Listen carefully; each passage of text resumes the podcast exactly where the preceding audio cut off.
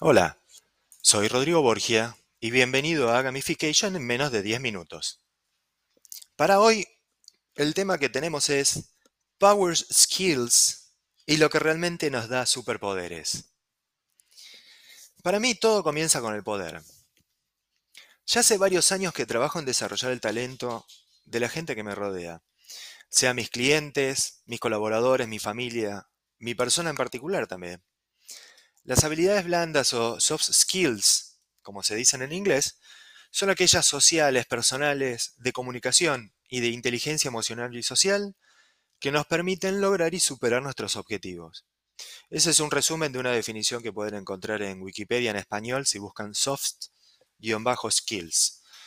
Si bien es un término generalmente aceptado, que sea blando es por contraposición a lo que se llaman las habilidades duras, que son las habilidades físicas y las técnicas específicas.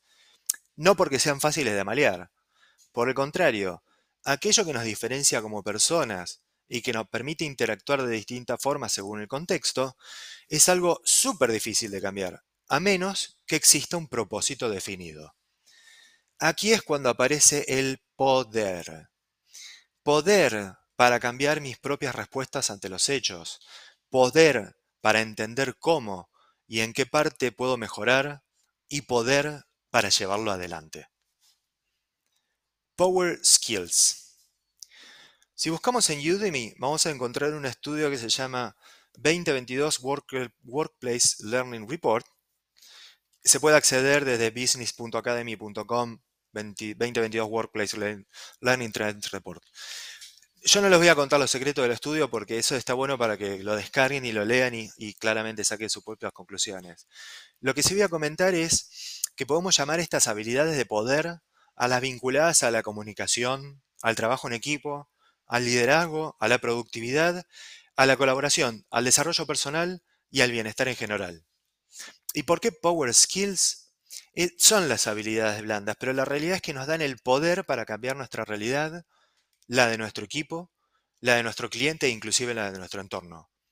Con lo cual, más que habilidades blandas, me gusta mucho más llamarles habilidades poderosas. Ahora, cada uno de nosotros tiene un nuestro poder, un superpoder. Cada uno de nosotros posee una inigualable capacidad de desarrollo en lo que nos enfoquemos. Podemos ser expertos en los que se nos ocurra mientras le dediquemos 10.000 horas a ello.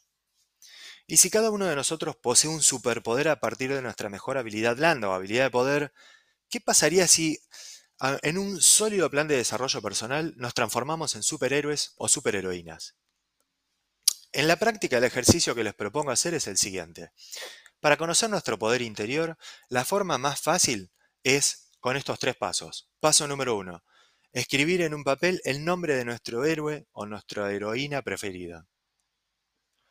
Paso número 2. Escribir debajo las tres primeras cualidades que sabemos que ese personaje posee y brinda. Y número 3. Escribir luego cuál de nuestras prioridades coincide con las cualidades de nuestro personaje seleccionado.